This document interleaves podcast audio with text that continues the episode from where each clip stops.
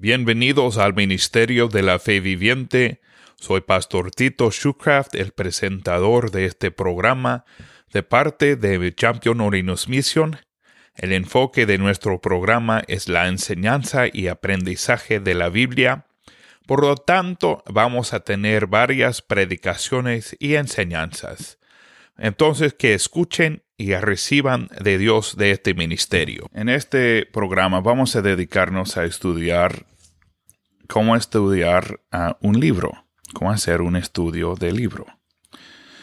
Entonces, hermanos, para empezar esto, tienen que escribir ahí al, al principio en su hoja, ahí el nombre del libro que vas a estudiar. Luego, cuántas veces has leído este libro. También la fecha que usted va a estudiar este libro.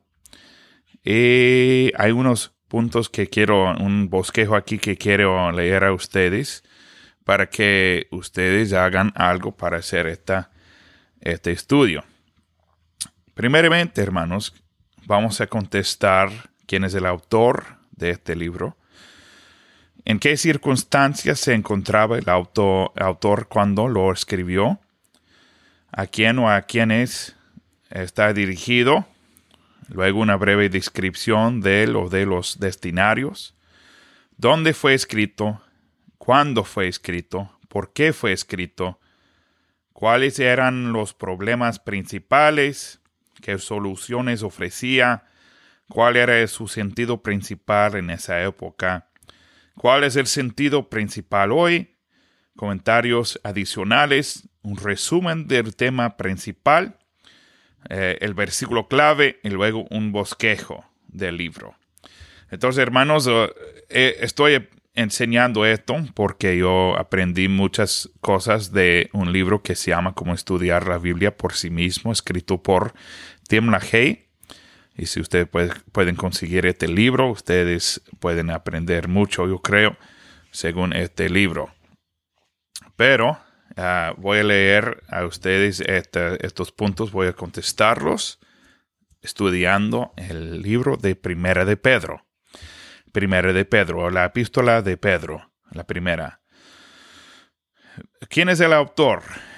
Primera de Pedro 1.1 dice, Pedro, apóstol de Jesucristo, a los expatriados esparcidos por todo Ponto, Galacia, Capadocia, Asia y Bitinia la Biblia de estudio de Thompson dice, este no era el Simón Pedro del comienzo impulsivo y lleno de debilidades, a quien Cristo llamó Simón. Este era el Pedro que Cristo había profetizado que se convertiría en una roca. El mismo hombre que se había disciplinado a través de años de sufrimientos y pruebas, y se había fortalecido con el bautismo del Espíritu Santo la carta evidentemente pertenece a los últimos periodos de su vida. ¿En qué circunstancias se encontraba el autor cuando lo escribió? El, apóstol, al saber de las pruebas por las que atravesaban los destinatorios de su carta, se dirige a ellos como a los expatriados de la dispersión una frase que recuerda el exilio del Israel eh, del Antiguo Testamento, para que, pero que también resultaba apropiada para estos cristianos. La mayoría de ellos, la mayoría de, mayoría de ellos eran gentiles conversos y en otro tiempo no constituían un pueblo, lo cual a duras penas podría ser aplicado a los judíos. Su vida anterior había sido una existencia disipada de borracheras e idolatría, lo cual describe mejor la situación de los gentiles paganos que la de los gentiles judíos del primer siglo. Sus compatriotas estaban sorprendidos de que ahora vivieran de forma distinta. Aunque sufrían una prueba de fuego, todavía no enfrentaban el martirio. Además, las persecuciones eran algo poco común. La tradición sugiere que Pedro fue martirizado en Roma en el marco de las severas persecuciones ordenadas por Nerón contra los cristianos tras el incendio de esa ciudad en el año 64 después de Cristo. Esta carta parece haber sido escrita más bien al final de la vida de Pedro, pero cuando aún podía decir, como dice en capítulo 2, versículo 17, honrad al rey. Es muy probable que Primera de Pedro haya sido escrita en los primeros años de la década de los 60 del siglo I. Eso es lo que la Biblia de plenitud dice.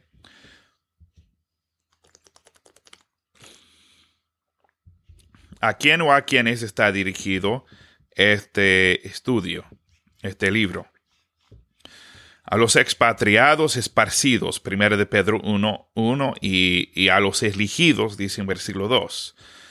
Pedro, apóstol, apóstol de Jesucristo, a los expatriados esparcidos por todo Ponto, Galacia, Capadocia, Asia y Bitinia, elegidos según la presencia de Dios Padre en santificación del Espíritu, para obedecer y ser rociados con la sangre de Jesucristo.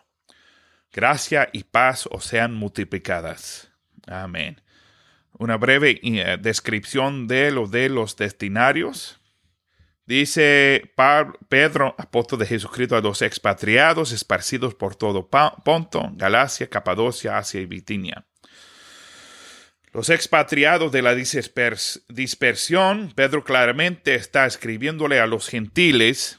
Si no creen esto, leen el primero de Pedro 1, 18, 2, 10 y 4, 3 Aún así los llama expatriados de la dispersión, un nombre que era aplicado a los judíos. Él los llama así porque mira que los cristianos de su tiempo han sido rociados, entre comillas, por el mundo como los judíos habían sido esparcidos en la dispersión después de la caída de Judá, Jerusalén, cuando fueron conquistados por los babilónicos. Ponto, Galacia y Capadocia Asia y Bitinia, estas áreas en específico eran lugares donde el cristianismo había sido extendido en las primeras décadas del comienzo de la iglesia. Probablemente era la ruta que el mensajero original de la carta de Pedro seguiría al distribuir la carta. Esto no fue escrito a ninguna congregación, pero intencionalmente escrito a todos los cristianos. Así dice David Guzik los cristianos no se distinguen del resto de la humanidad por su país o lengua, costumbres. Viven en ciudades tanto griegas como bárbaras, cada uno como le corresponde, siguiendo las costumbres de la región. En cuanto a la ropa o la comida y en las cosas exteriores de la vida en general, sin embargo, manifiestan el carácter maravilloso y abiertamente paradójico de su propio estado habitan las tierras de su nacimiento, pero como residentes temporales de las mismas, asuman ser su parte de todas las responsabilidades como ciudadanos y sobrellevan todas las incomodidades como forasteros. Todas las tierras extranjeras son sus tierras nativas, todas las tierras nativas les son extranjeras.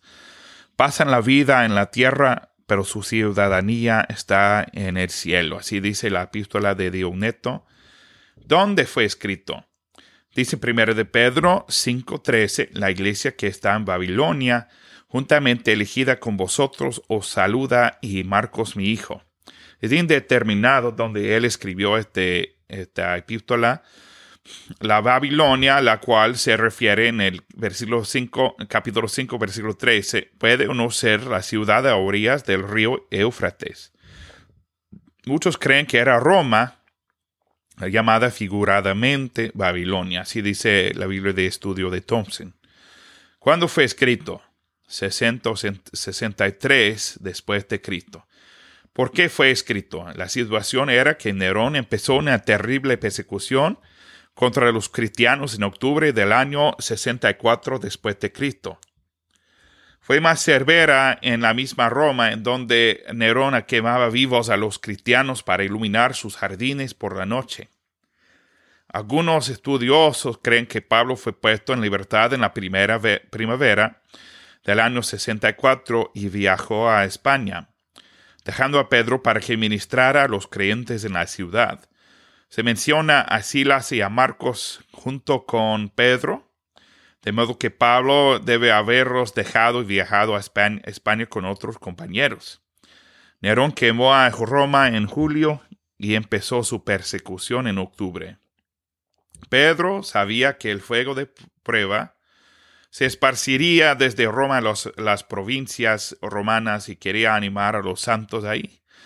Pablo no estaba cerca para hacerlo, de modo que Pedro se escribió estas dos cartas inspirado por el Espíritu Santo a las iglesias que Pablo había fundado en el Asia Menor. Estos creyentes ya habían enfrentado persecuciones locales y personales, pero Pedro quería que se alistaran para las severas pruebas que se avecinaban. Una lectura cuidadosa de Primero de Pedro y Efesios ah, muestra más de 100 similitudes en enseñanza y expresiones. ¿Cuáles eran los problemas principales? La prueba de su fe. Primero de Pedro 1.7 dice, para que la prueba de vuestra fe, mucho más preciosa que el oro que perece, aunque sea probado con fuego, sea hallado en alabanza, gloria y honra en la manifestación de Jesucristo.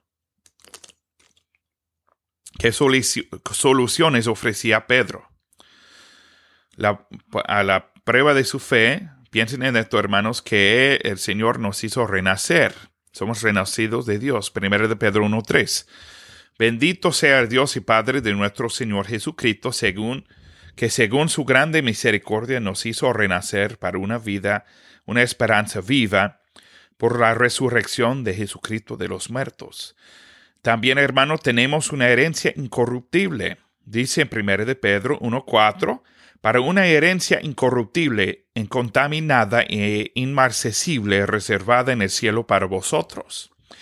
Primero de Pedro 1.5 dice que somos guardados por el poder de Dios. Somos, sois guardados por el poder de Dios mediante la fe para la salvación que está lista para ser manifestada en el tiempo postrero. ¿Cuál era su sentido principal en esa época?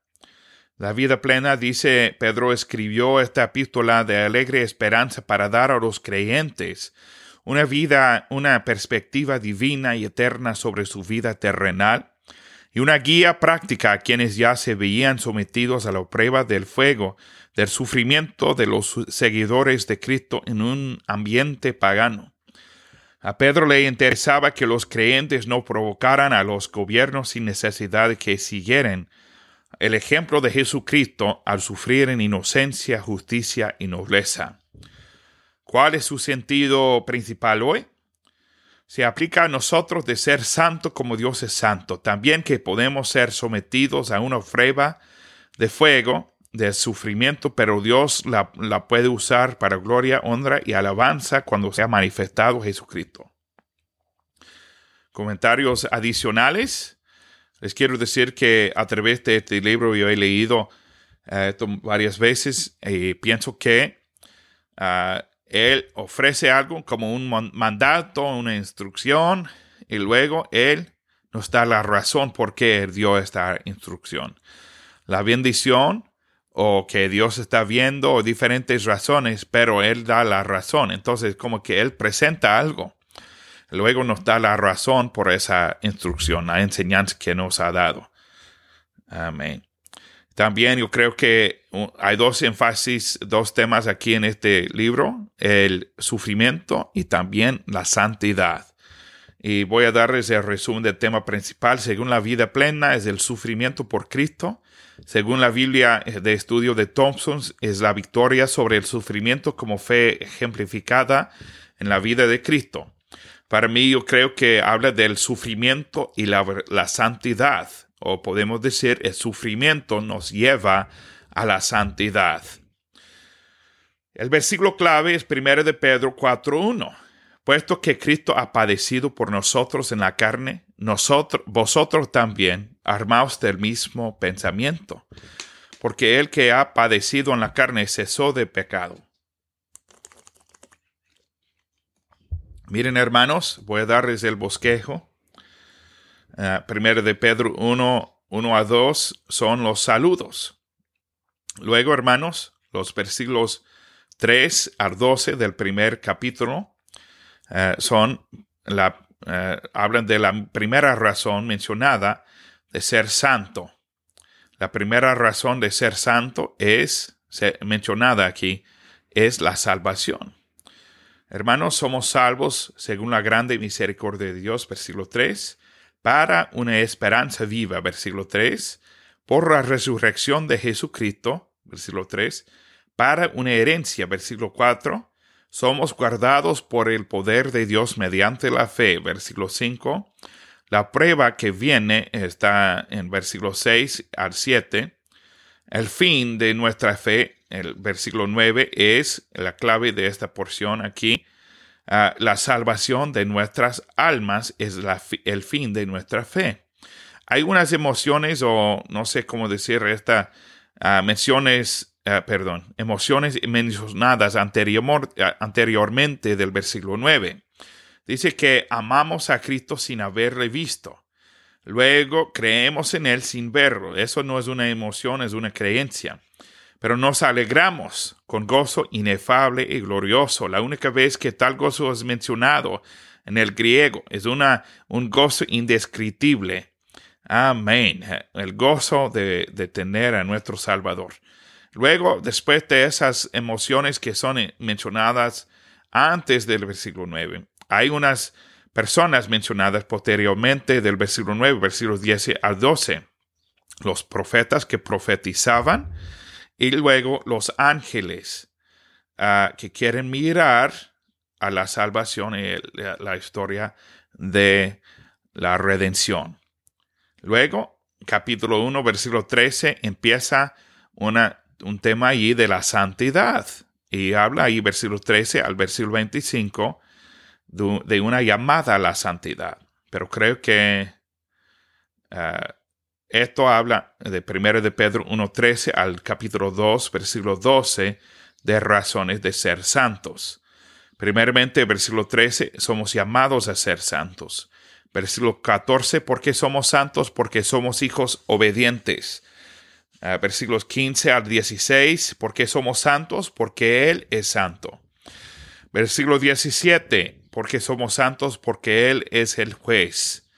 ¿Por qué somos santos? Versículo 18, porque Él nos ha rescatado de nuestra vana manera de vivir. ¿Por qué somos santos?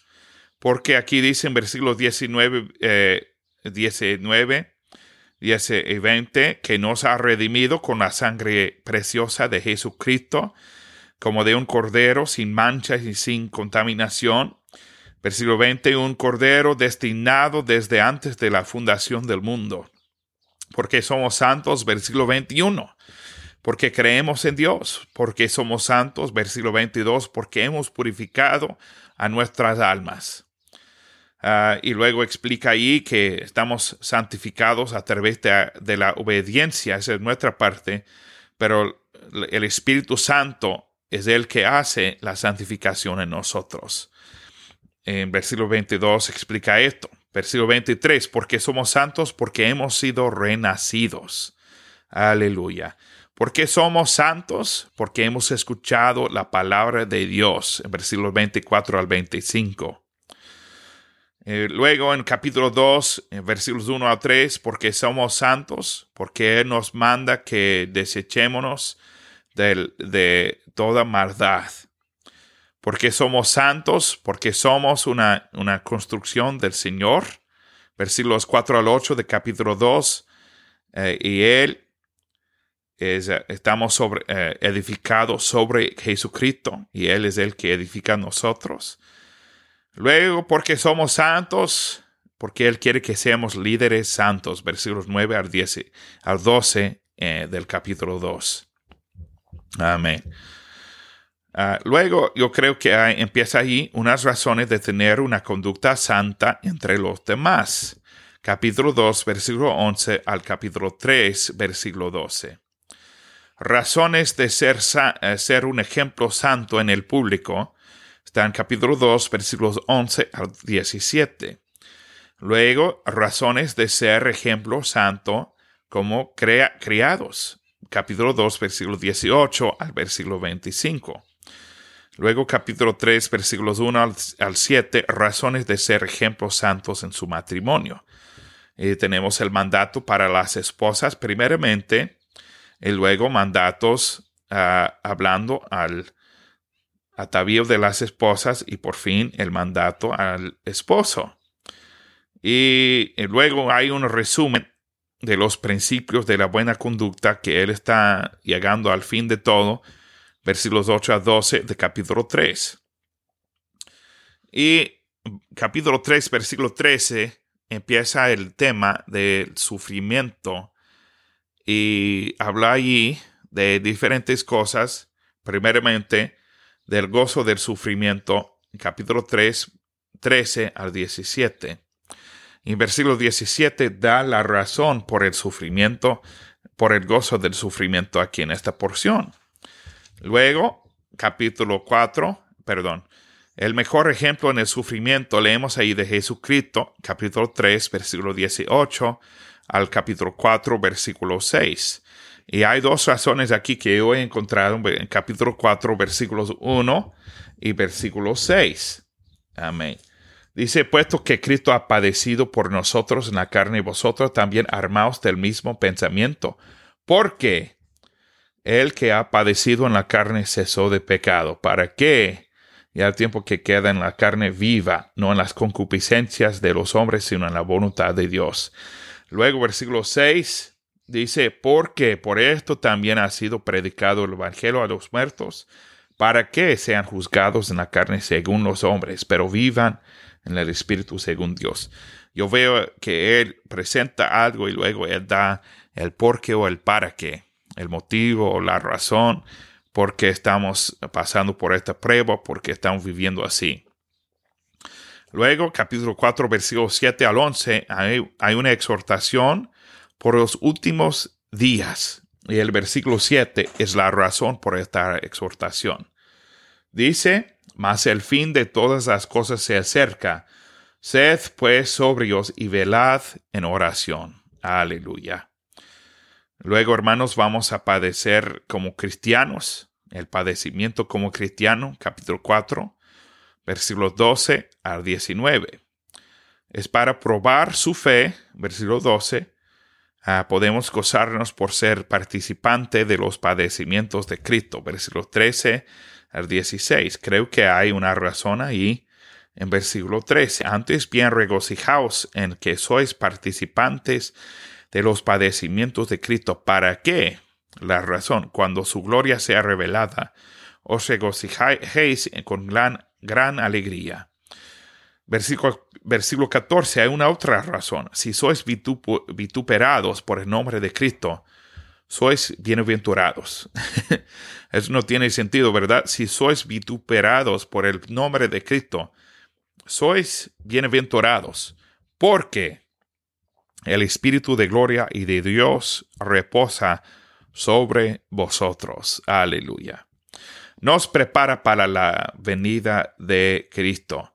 Dice en versículo 3 que estamos preparados para su gloria. En, también en versículos 17 y 19 somos preparados para su juicio, porque Él va a juzgar a nosotros y va a juzgar al mundo también. Luego al último, capítulo 5, versículos 11, 1 al 11, habla una exhortación a los líderes de la iglesia. Primeramente, capítulo 1, versículo 1 al 4, eh, habla a los ancianos. Y tienen la razón ahí. Dice, voy a leerlo todo, ruego a los ancianos que están entre vosotros que yo anciano también con ellos. Es testigo de los padecimientos de Jesucristo, de Cristo, perdón, que soy también participante de la gloria que ha de ser revelada.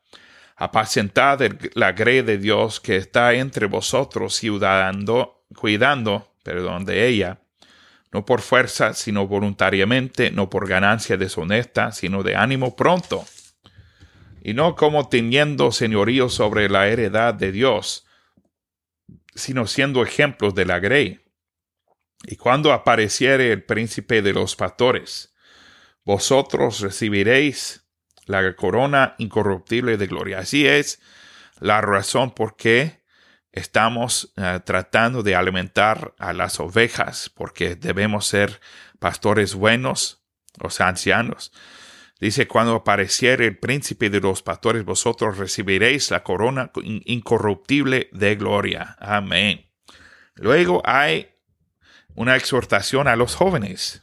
Capítulo 5, versículos 5 al 11. Y dice, miren hermanos conmigo, esos porqués y para qué, las razones. Él presenta algo y luego da la razón. Igualmente, jóvenes, sujetaos a los ancianos y todos sujetaos unos a otros, y vestidos de humildad, porque Dios resiste a los soberbios y da gracia a los humildes. Amén. Porque Dios resiste a los soberbios y da gracia a los humildes.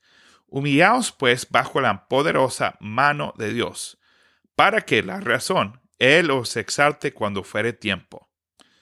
Sed sobrios y velad, porque vuestro adversario el diablo, cual león rugiente, anda alrededor buscando a quien devorar.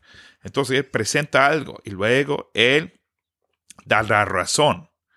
Amén. Porque debemos sujetarnos, porque debemos sujetarnos, hermanos, y vestirnos de humildad, porque Dios resiste a los soberbios y da gracia a los humildes. Porque debemos humillarnos bajo la poderosa mano de Dios. Entonces, la primera razón, la primera cosa, sujetarnos a ancianos, sujetarnos a otros, vestirnos de humildad. Habla de otros, porque Dios resiste a los soberbios y da gracia a los humildes. Luego debemos humillarnos bajo la poderosa mano de Dios y la razón, para que Él os exalte cuando fuere tiempo. Luego, hermanos, debemos ser sobrios y velar. ¿Por qué? La razón. Vuestro adversario el diablo, cual león rugiente, anda alrededor buscando a quien devorar. Y la última razón, y el Dios de toda gracia que nos ha llamado a su gloria eterna por Cristo Jesús, después que hubierais padecido un poco de tiempo, el mismo os perfeccione, afirme, corrobore y establezca. A Él sea gloria y imperio para siempre. Amén. Y la conclusión, Pablo dice ahí, o sea, escrito por conducto, versículos 12 al 14, de Silvano, a quien considero un hermano fiel a vosotros, exhortándoos y testificando que esta es la verdadera gracia de Dios en la cual estáis.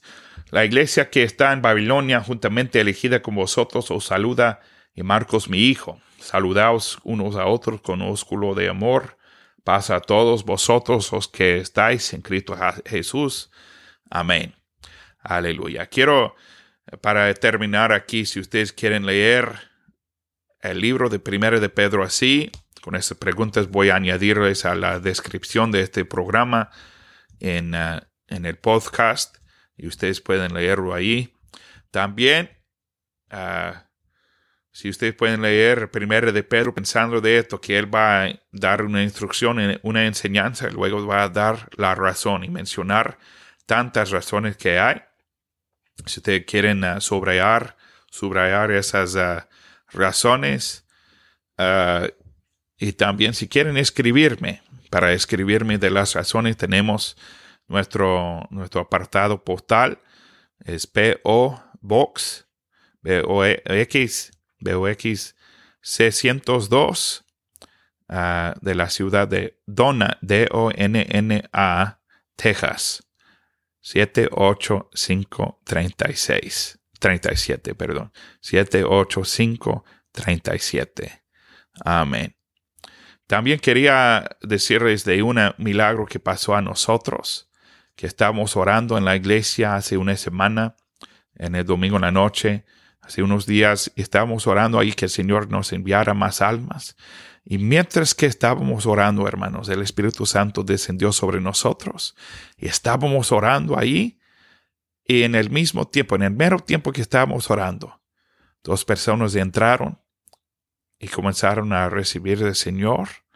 Y luego, después del culto, nos dijeron que querían ser parte de nuestra iglesia. Dios es bueno todo el tiempo. Gracias por escucharnos. Otra vez soy Pastor Tito Schukraft, el presentador de este programa El Ministerio de la Fe Viviente. Espero que haya sido una bendición para ustedes y que apliquen la palabra de Dios a sus vidas. que nos sintonizan en nuestro podcast, El Ministerio de la Fe Viviente, que está en todas las plataformas, o pueden escucharnos a través de la Radio Vida a las seis y media de la mañana del martes. Que Dios les bendiga, hermanos.